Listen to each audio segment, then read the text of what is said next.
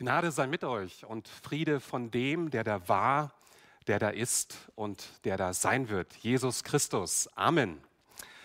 Liebe Gemeinde, liebe Gäste, liebe Zuschauer am Bildschirm, wir befinden uns noch in unserer Reihe durch die Apostelgeschichte. Ich persönlich liebe dieses Buch. Es beschreibt, wie der Heilige Geist zu Pfingsten die Urgemeinde in Bewegung gesetzt hat. Wir erinnern uns, der auferstandene Christus kündigte vor seiner Himmelfahrt an, dass der Geist kommen wird. Wenn der Geist auf euch herabkommt, dann werdet ihr mit Kraft erfüllt werden. Und diese Kraft wird euch dazu befähigen, meine Zeugen zu sein. Und so kam das dann auch. Das Evangelium strahlte aus nach Jerusalem, Samaria und in den Rest der Welt.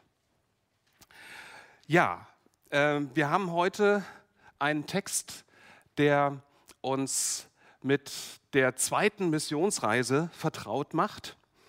Vielleicht einige kurze Anmerkungen zur Apostelgeschichte insgesamt. Die Apostelgeschichte wurde in letzter Zeit stark oder in den letzten Jahrzehnten sehr angezweifelt, was ihren historischen Wert anbetrifft. Man hat davon geschrieben, vor allen Dingen natürlich die Theologen, weniger die Historiker. Kann man das so alles glauben, was da steht? Da gibt es Widersprüche. Lukas kann eigentlich gar nicht der Autor dieses Buches gewesen sein. Es gibt sehr viele Übertreibungen. In, der letzten, oder in den letzten Jahren hat sich das Klima etwas verändert zugunsten der Apostelgeschichte.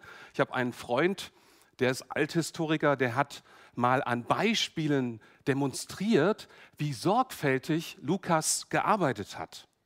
Es gibt etliche archäologische Funde, die das bestätigen, was dort in der Apostelgeschichte berichtet wird.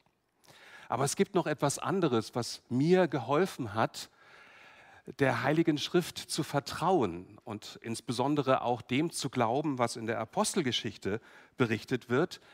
Die Heilige Schrift ist kein Buch über Superhelden. Es wird nichts beschönigt, es wird nichts glatt gebügelt.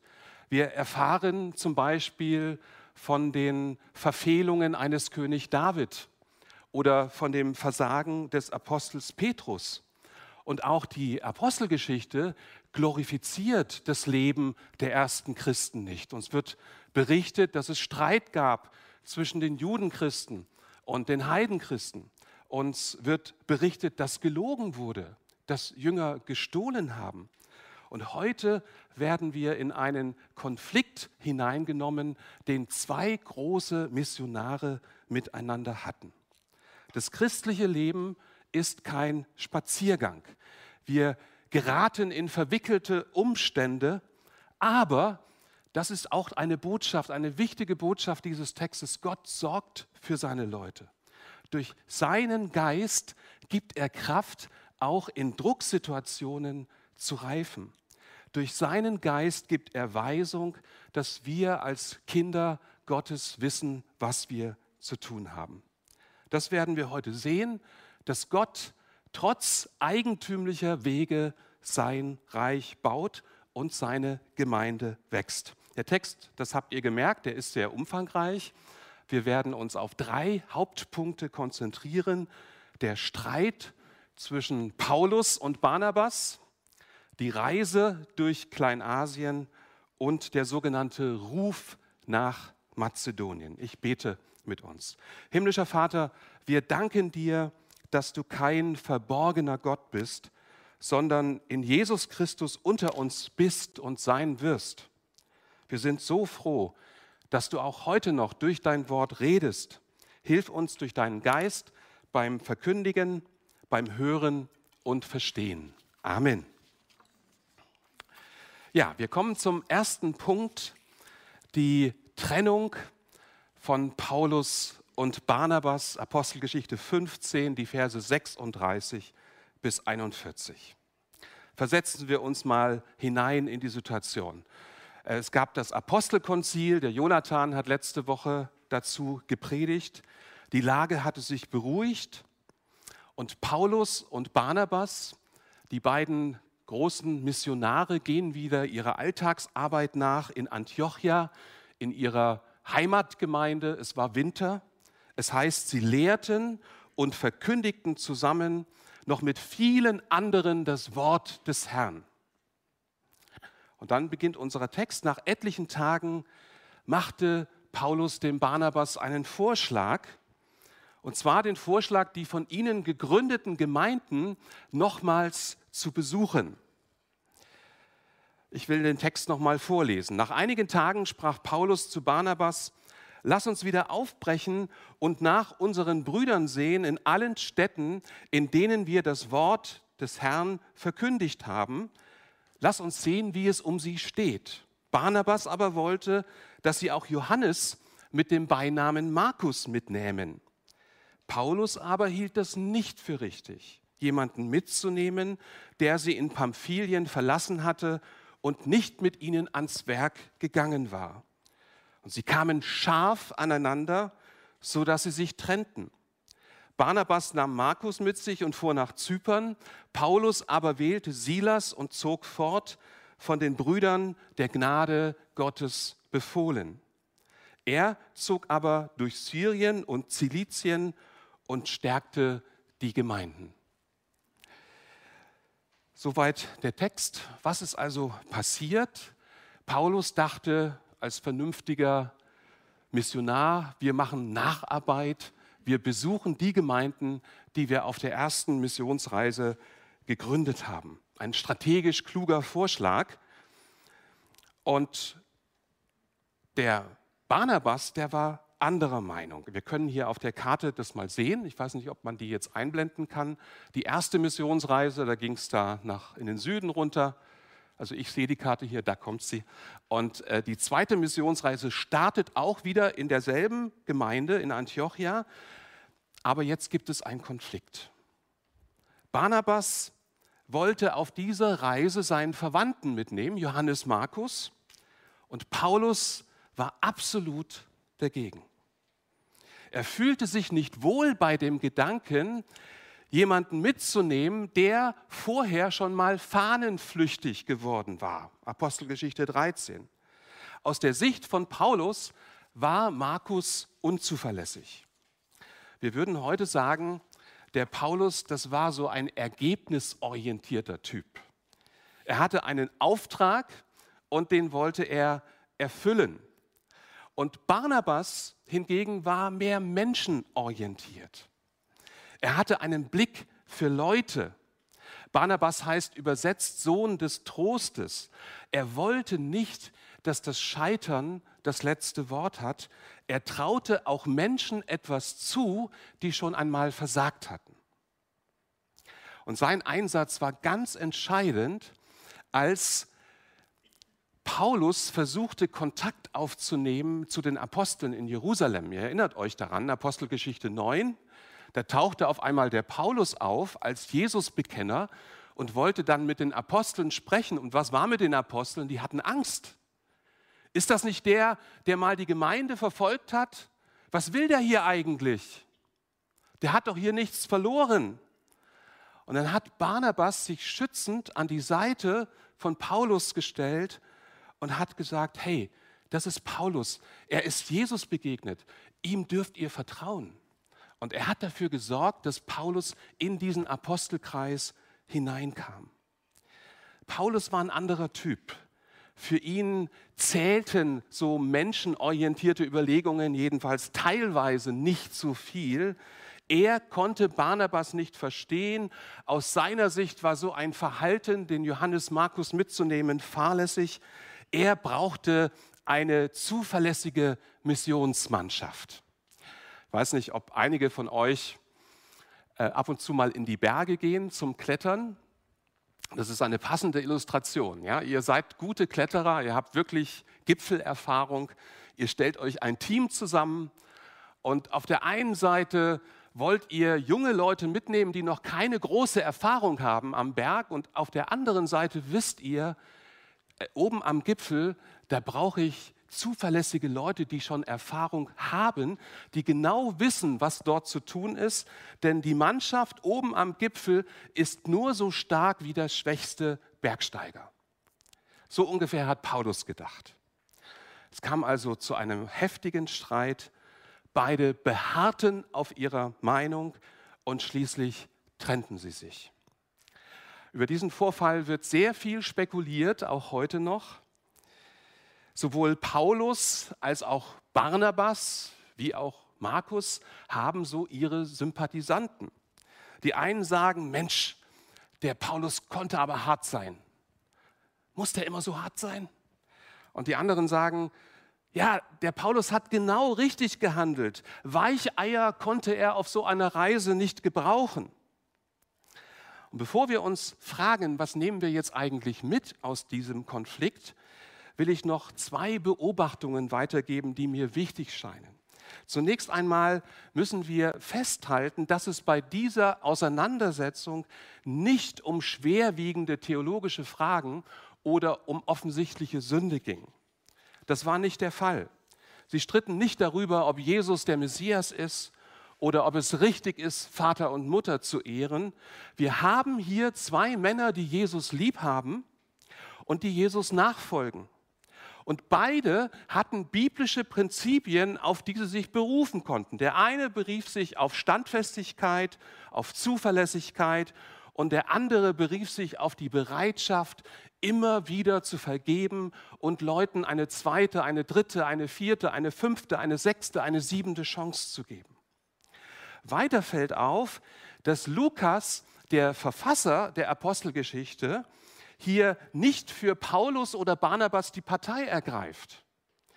Der Verweis darauf, dass die Gemeinde Paulus und Silas der Gnade Gottes anbefohlen haben, das muss nicht zwangsläufig bedeuten, dass sie sich nur hinter Paulus gestellt haben. Offenbar wollte Lukas den Vorfall nicht kommentieren. Vielleicht das können wir jedenfalls nicht ausschließen, hatte er Verständnis für beide, für den Paulus und den Barnabas. Gibt es nun Dinge, die wir aus dieser Geschichte, aus dieser Begebenheit lernen können? Ich will drei Gedanken dazu weitergeben. Erstens, auch unter Christen gibt es Konflikte. Vielleicht für einige jetzt ganz was Neues. Das würde mich freuen. Ähm, ich wiederhole es nochmal, auch unter Christen gibt es Konflikte. Meine Frau und ich, wir waren vor langer Zeit mal auf eine Hochzeit von Freunden eingeladen und dann betrat ein Ehepaar die Bühne und hat dann äh, ein Zeugnis gegeben. Sie haben erzählt, sie sind zehn Jahre verheiratet und sie hätten sich nicht ein einziges Mal gestritten und sie wünschen dem Brautpaar, dass es dort genauso läuft. Und äh, meine Frau und ich, wir, wir haben uns ganz äh, ja, verunsichert angeschaut unter anderem äh, dachten wir, bei uns stimmt etwas grundsätzlich nicht. Wir sind zwei Jahre verheiratet und haben uns schon einmal gestritten, also mindestens einmal. Wir leben in einer gefallenen Schöpfung und dazu gehört auch Streit. Vielleicht noch eine Nebenbemerkung, Streit muss nicht immer schlecht sein. Es gibt auch einen konstruktiven Streit, bei dem es nicht darum geht, sich wichtig zu machen und unbedingt Recht zu behalten, sondern da geht es darum, den richtigen Weg zu finden, herauszufinden, was Gott gefällt.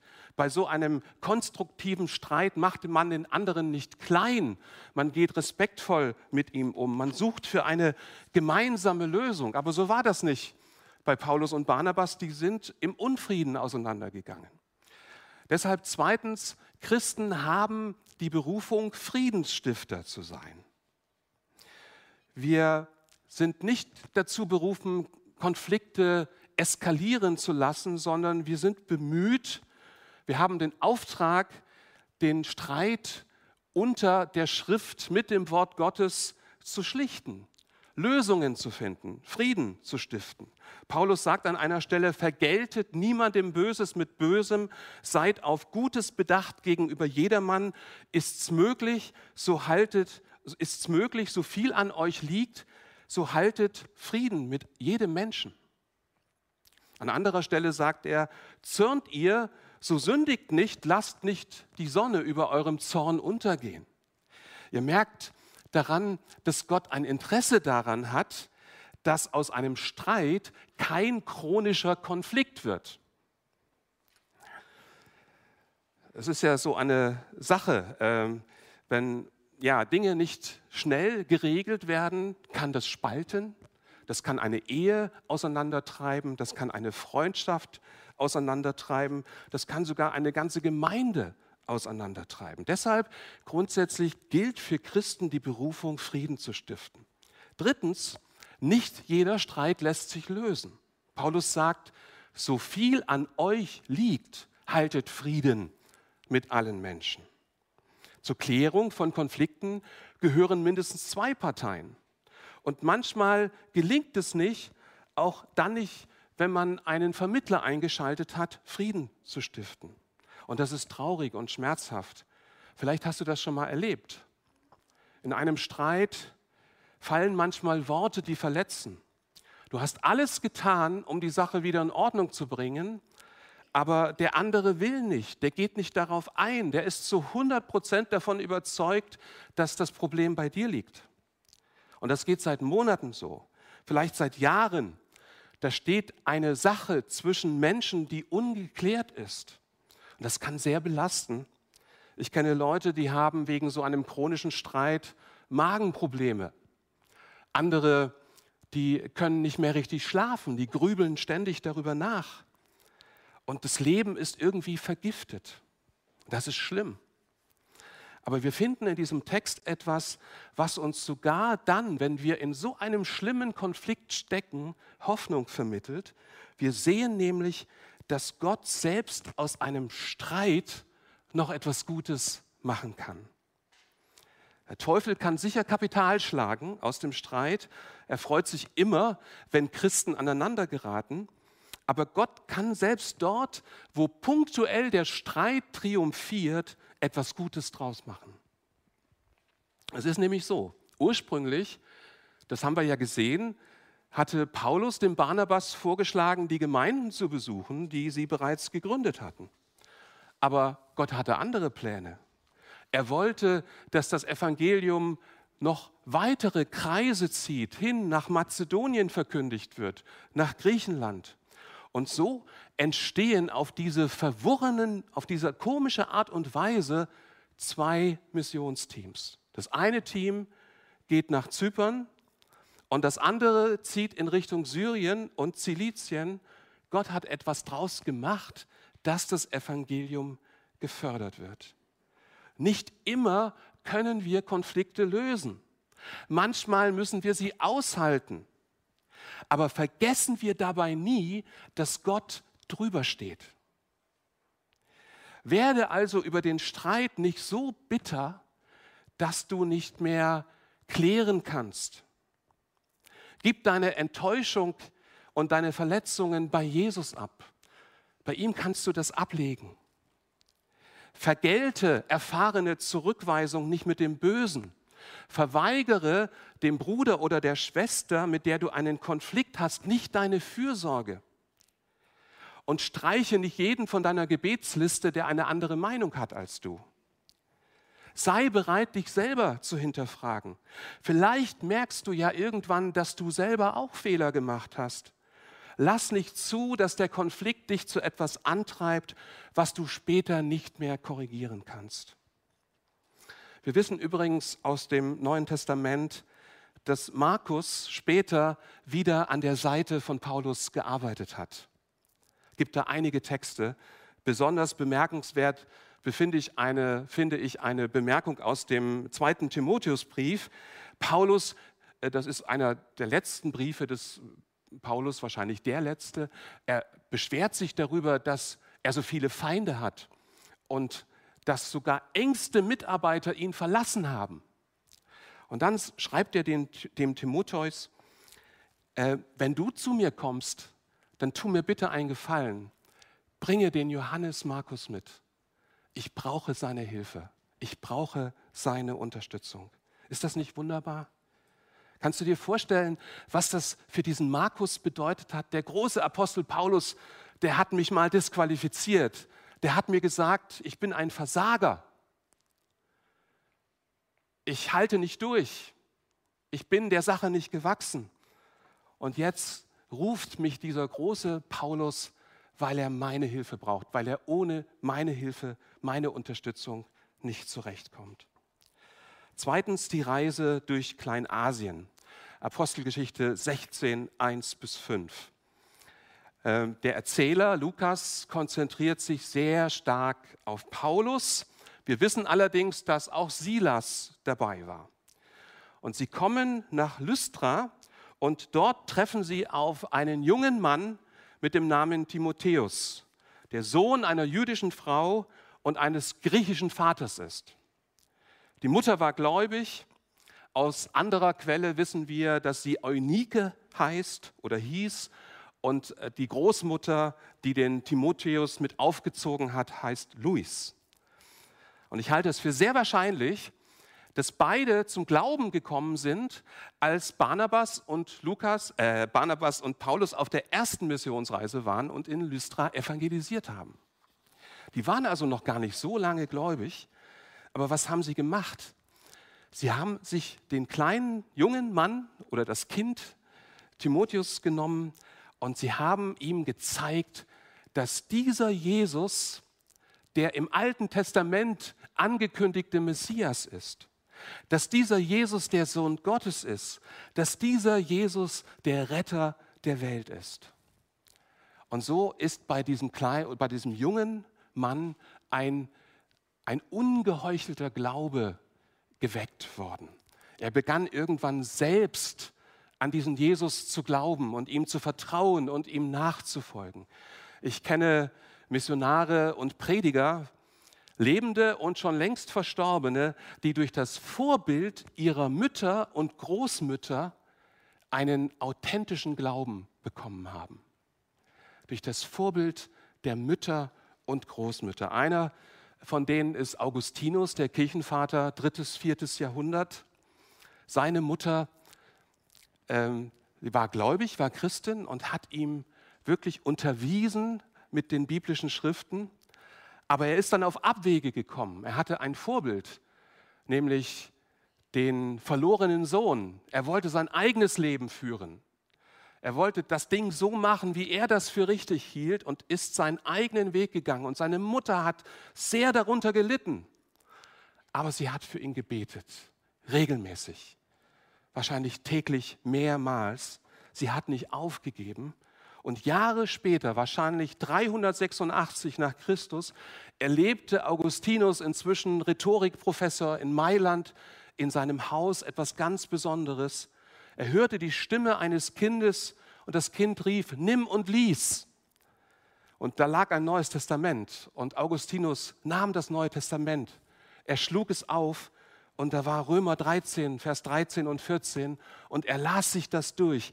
Lasst uns ehrbar leben wie am Tage, nicht in Fressen und Saufen, nicht in Unzucht und Ausschweifung, nicht in Hader und Eifersucht, sondern ziehet an den Herrn Jesus Christus und sorgt für den Leib nicht so, dass ihr den Begierden verfallt.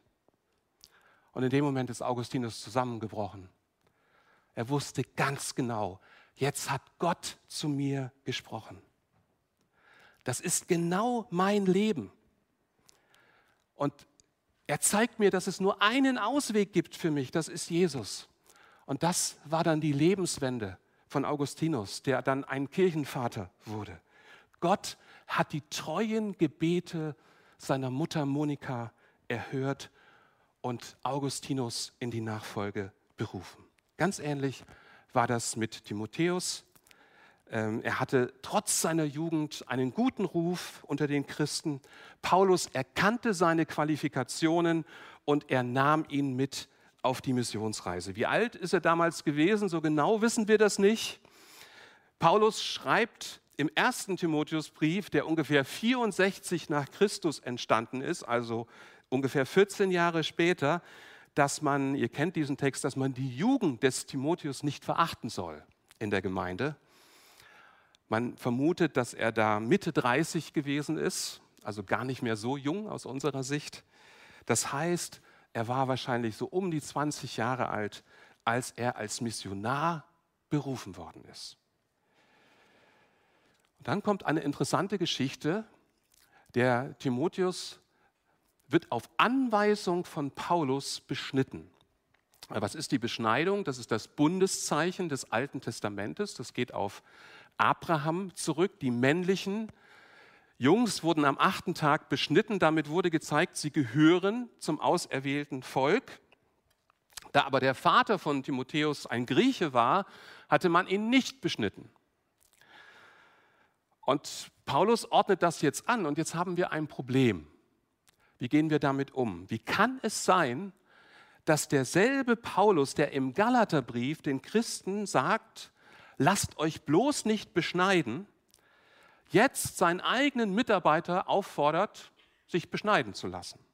Wir erinnern uns, Galaterbrief, ich zitiere mal aus dem fünften Kapitel. Siehe, ich, Paulus, ich sage euch, wenn ihr euch beschneiden lasst, so wird euch Christus nichts nutzen. Ich bezeuge abermals einem jeden, der sich beschneiden lässt, dass er das ganze Gesetz zu tun schuldig ist. Ihr habt aber Christus verloren, die ihr durch das Gesetz gerecht werden wollt. Ihr seid aus der Gnade gefallen. Die Galater wollten die Beschneidung wieder einführen. Und jetzt der gleiche Typ, der Paulus, sagt, hey Timotheus, du musst dich beschneiden lassen. Was machen wir damit? Wie kann ein entschiedener Verfechter der christlichen Freiheit in dem Fall die Beschneidung anordnen? Nun, einmal wissen wir, darüber hat der Jonathan letzte Woche gesprochen, dass auf dem Apostelkonzil den Juden nicht verboten wurde, den Judenchristen nicht verboten wurde, sich beschneiden zu lassen. Wichtiger aber ist, dass es hier in Lystra um etwas ganz anderes geht als in Galatien.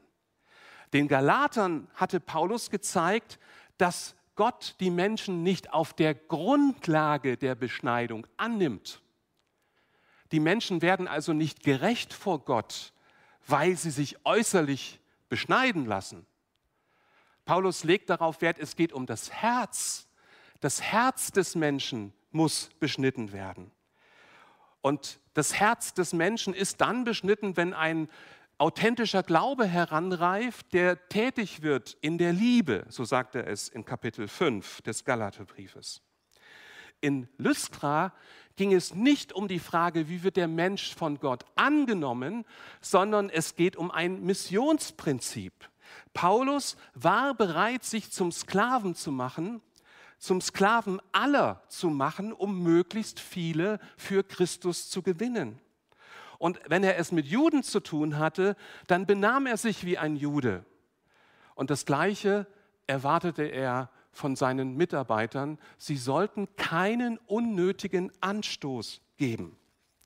Es gibt einen Missionar, der dieses Prinzip sehr ernst genommen hat, Hudson Taylor. Vielleicht hat jemand mal ein Buch von ihm gelesen oder Andachten oder was auch immer, eine Missionsgeschichte.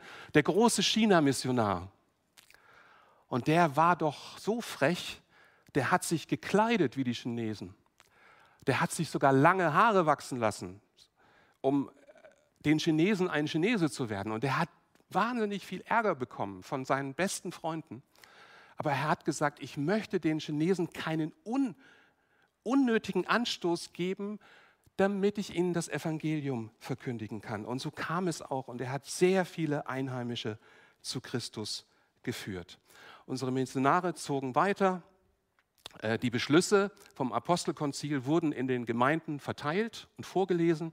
Damals gab es noch kein Internet. Man musste noch persönlich dahin gehen. Und wir lesen wieder, dass dieser Beschluss Klarheit geschafft hat. Die Gemeinden wurden gefestigt und täglich kamen neue Menschen hinzu. Ah, sowas freut mich immer zu lesen. Ich äh, wünsche mir, dass auch bei uns, sagen wir mal monatlich, neue Leute dazukommen, weil Christus ihnen gezeigt hat, dass er allein aus der Sünde und Verlorenheit retten kann. Wir kommen zum dritten Punkt, der Ruf nach Mazedonien, Apostelgeschichte 16, 6 bis 10. Die Missionare, vielleicht können wir die Folie jetzt nochmal einblenden, die Missionare zogen also von Ikonien, also Lystra, Ikonien da in der Gegend, weiter nach Phrygien und Galatien. Und dort wurde ihnen vom Heiligen Geist verwehrt, nach Asien in den Süden zu gehen und zu predigen und ihm wurde auch verwehrt, nach Bithynien in den Norden zu gehen. Und so gingen sie geradeaus und sie wussten eigentlich gar nicht, wofür sie unterwegs sind. Es wird nicht äh, geschildert von Lukas, wie der Heilige Geist zu ihnen gesprochen hat. Wir erfahren das nicht. Das sind vielleicht Wetterbedingungen gewesen. Vielleicht waren die Straßen gesperrt. Ich persönlich halte es für wahrscheinlich, dass Silas, der ja ein Prophet war, eine Weisung von Gott erhalten hatte. Die Absicht von Lukas war es, mit knappen Angaben herauszustellen, dass Gott die Missionare gegen ihre ursprüngliche Absicht in die Hafenstadt Troas führt.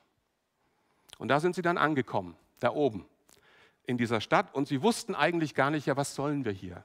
Was sollen wir hier? Und da beschreibt Lukas etwas sehr Außergewöhnliches. Ich zitiere. Und Paulus sah eine Erscheinung bei Nacht. Ein Mann aus Mazedonien stand da und bat ihn, komm herüber nach Mazedonien und hilf uns. Als er aber die Erscheinung gesehen hatte, da suchten wir sogleich nach Mazedonien zu reisen, gewiss, dass uns Gott dahin berufen hatte, ihnen das Evangelium zu predigen. Bevor wir uns mit dieser Vision beschäftigen, zwei kleine Beobachtungen. Das Gebiet von Mazedonien jenseits der Ägäis, ah, die Karte ist schon wieder weg, liegt auf dem europäischen Kontinent. Und von dort aus über Philippi, über Thessaloniki, über Beröa konnte man bis nach Griechenland, bis nach Athen, sogar bis nach Korinth reisen. Also wieder haben wir einen strategisch hier sehr wichtigen Moment in der Missionsgeschichte. Das Evangelium erreicht Europa. Es ist wichtig, das im Hinterkopf zu behalten.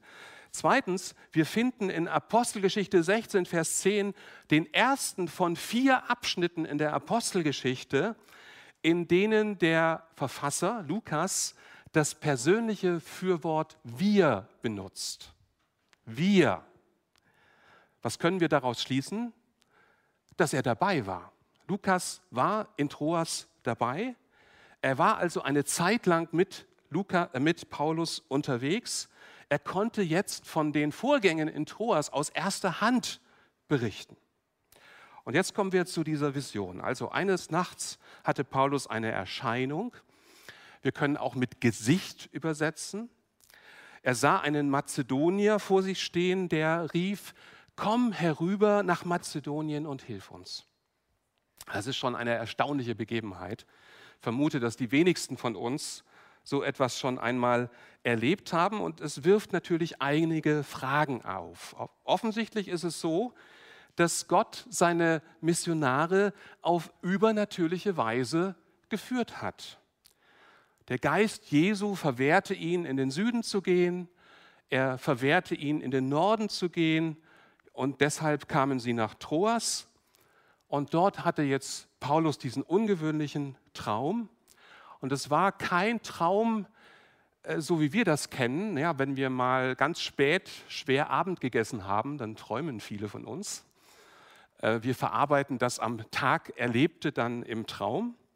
So ein Traum war das nicht. Das war etwas anderes. Das waren keine unscharfen Empfindungen, sondern da erschien ein Mann und er kommunizierte in klar verständlicher Sprache. Er hatte eine Botschaft. Nun weiß ich, dass viele Christen meinen, äh, Gott habe zur Zeit der Apostel auf diese Weise geredet. Nachdem aber das Neue Testament fertiggestellt ist, hat er diese Art und Weise, um seine Leute zu führen, eingestellt. Und ich will es sagen, die lieben Geschwister, die das so sehen, die haben einige sehr starke Argumente aber in der Summe überzeugen sie mich nicht. Ich glaube, dass Gott auch heute noch auf diese ungewöhnliche Art und Weise führen kann. Aber jetzt müssen wir sehr aufpassen. Denn es gibt Christen, die sich einer gewissen Führungsmystik verschrieben haben. Und die sind der Meinung, dass Gott sich ihnen möglichst jeden Tag persönlich offenbaren müsse. Für sie ist das, die Bibel ist so ein Buch, ja, so für das Grobe, für die, für die Heilsgeschichte. Aber was ihr persönliches Leben anbetrifft, da ist es schon wichtig, dass Gott zu mir persönlich spricht und mir zeigt, was ich zu tun habe.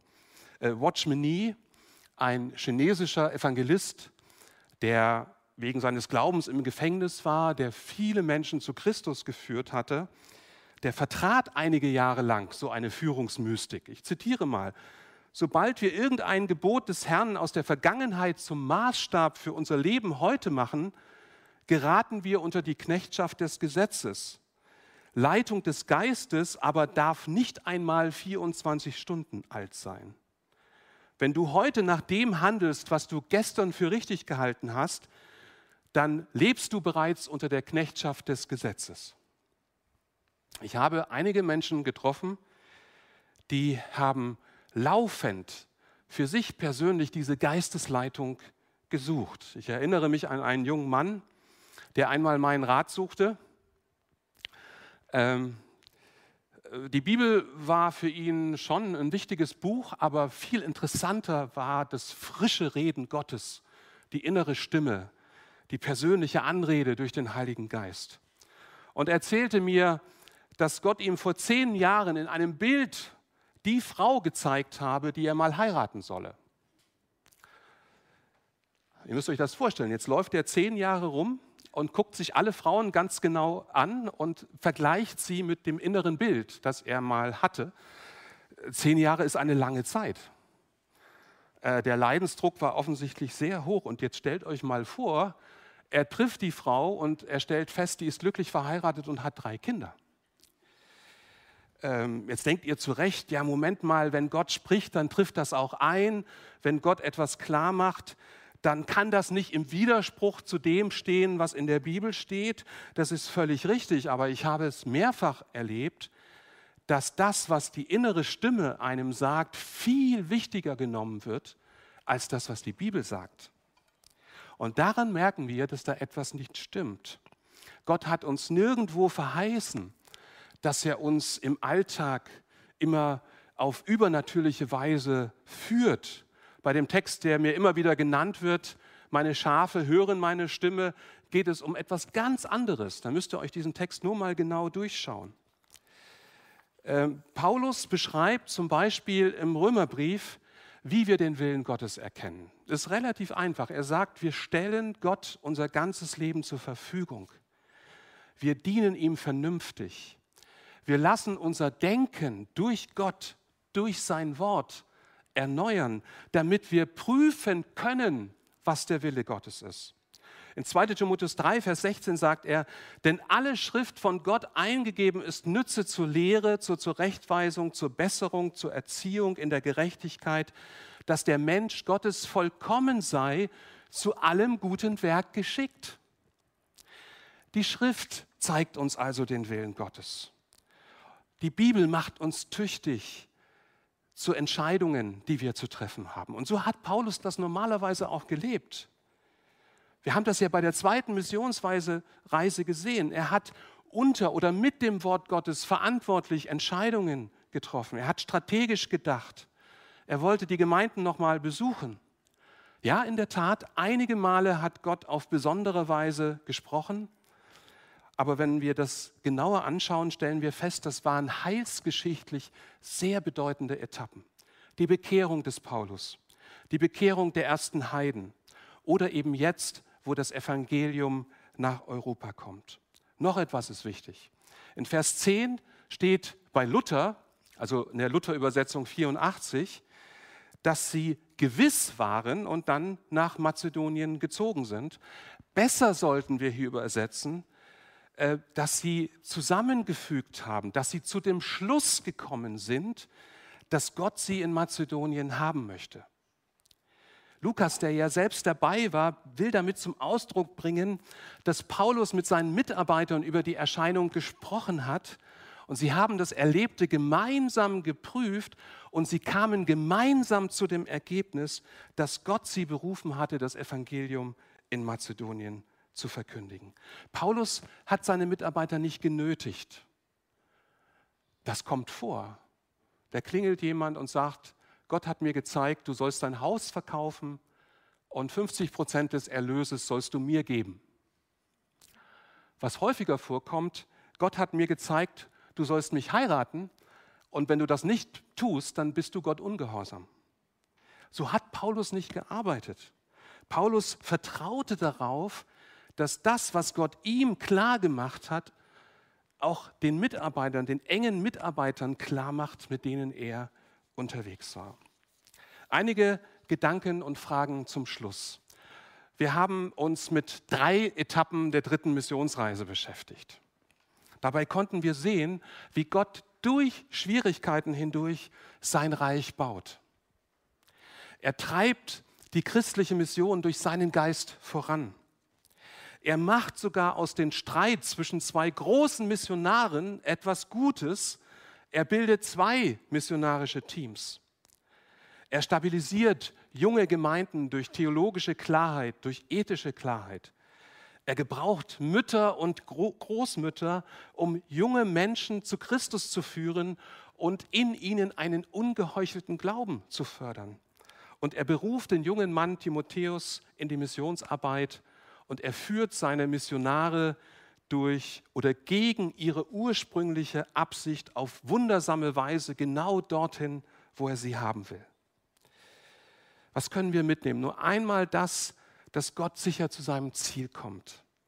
Auch dann, wenn wir nicht immer alles verstehen, wenn wir nicht den Durchblick haben. Wir dürfen wissen, Gott steht drüber, er ist da und er regiert, auch wenn wir das gerade einmal nicht sehen können. Gott hat ein Interesse daran, dass wir Friedensstifter sind und Beziehungen dort, wo sie belastet sind, klären. Und wenn dir Gott klar macht, dass du die Beziehung zu jemandem wieder aufbauen sollst, dem, mit dem du dich zerstritten hast, dann, dann geh los. Dann unternimm wieder einen Anlauf. Versuche es. Und wenn Klärung und Versöhnung nicht möglich ist, dann gib nicht auf. Sei bereit, Gott das letzte Wort zu überlassen. Traue Gott zu, dass er auch mit dem fertig wird, mit dem du gerade einen Konflikt hast. Wir haben gesehen, dass Paulus und Johannes Markus am Ende des Lebens oder am Ende der Arbeit von Paulus wieder zusammengekommen waren. Förderst du das geistliche Leben deiner Kinder oder Enkelkinder? Eltern können nicht alles der Gemeinde überlassen. So nach dem Motto, der Jonathan, der kümmert sich schon um unsere Kinder. In der Teenie-Arbeit sind sie gut aufgehoben. Bete für deine Kinder. Lies die Bibel mit ihnen. Sprich mit ihnen über ihre Fragen, über ihre Zweifel, so dass in ihnen ein authentischer Glaube wächst. Bist du bereit, dich wirklich auf Menschen einzulassen, die Gott dir anvertraut hat? Lässt du dich ein auf ihre Kultur? Wirst du dem Juden ein Jude, dem Griechen ein Grieche, dem Single ein Single, dem Flüchtling ein Flüchtling? Und du, der du vielleicht Zugereister bist, wirst du dem Deutschen ein Deutscher? Ich darf das sagen, ich darf mir das erlauben, weil wir haben als Familie längere Zeit im Ausland gelebt und als wir dann zurück nach Deutschland kamen, haben wir uns gar nicht mehr zurechtgefunden. Wir mussten die Sprache der deutschen Kultur, die ja nicht immer einfach ist, neu lernen. Aber das ist natürlich wichtig, wenn wir den Menschen in Deutschland das Evangelium bringen möchten. Und schließlich dämpfe den Geist nicht. Es geht mir gerade nicht um Führungsmystik, sondern darum, dass unser Leben ein vernünftiger Gottesdienst ist. Vernünftig heißt, für Gott bereit zu sein Schreibe Gott nicht vor, wie und wo du leben möchtest, sondern öffne dein ganzes Leben für seinen Willen. Amen.